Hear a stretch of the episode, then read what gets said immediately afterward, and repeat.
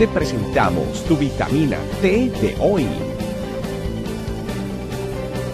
Teoterapia, amor de Dios para tu sanidad y tu crecimiento. Disfrútala y compártela con otros.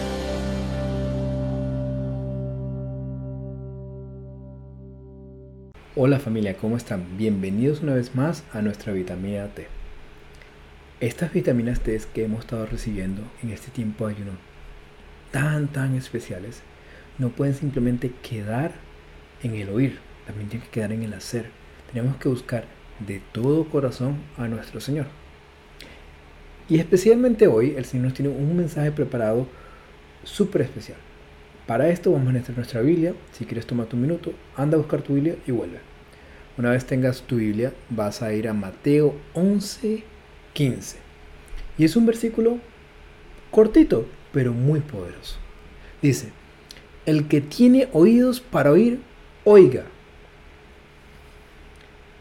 El Señor menciona siete veces en los evangelios, el que tenga para oír, el que tenga oídos para oír, oiga. O, alguna una, frase similar a esta, ¿verdad? En Apocalipsis se menciona otra vez siete veces. Eso quiere decir que alrededor de 14 veces donde el Señor dice, el que tenga oídos para oír, oiga.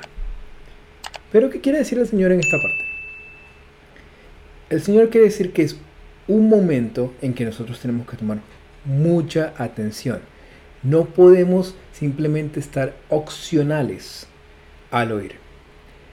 El que, el que tenga oídos para oír, oiga, es el equivalente o el opuesto, mejor dicho, el opuesto de el que me entra por un oído y me sale por el otro.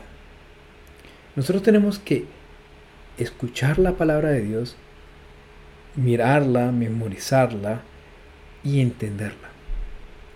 Tenemos que buscar más allá de lo superficial.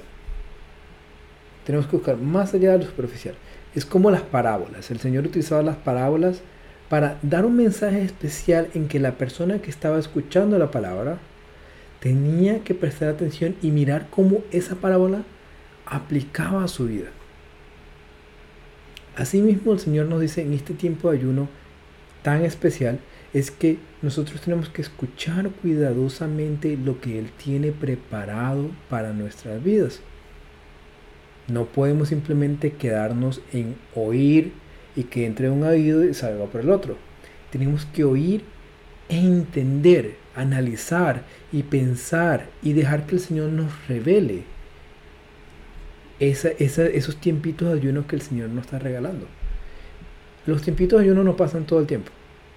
Y digo tiempitos porque son tiempos cortos. A lo mejor en el momento parecen tiempos largos, pero son tiempos cortos. ¿Y son tiempos cortos para qué? Para buscar de Dios con todo nuestro corazón, poner de un lado todas las cosas que primeramente a nosotros nos, em, nos interrumpen el día a día. ¿sí? Las redes sociales, el ruido, las películas, todo lo que hagamos, pongámoslo de un lado para poder poner al Señor en el medio de nuestras vidas.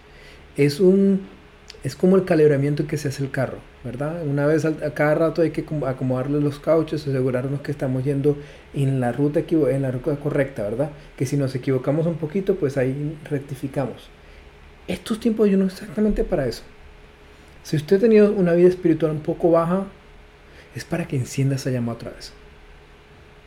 Si usted está teniendo una vida espiritual grande, es para que le meta más llama todavía es para que crezca más, para que el Señor le enseñe más.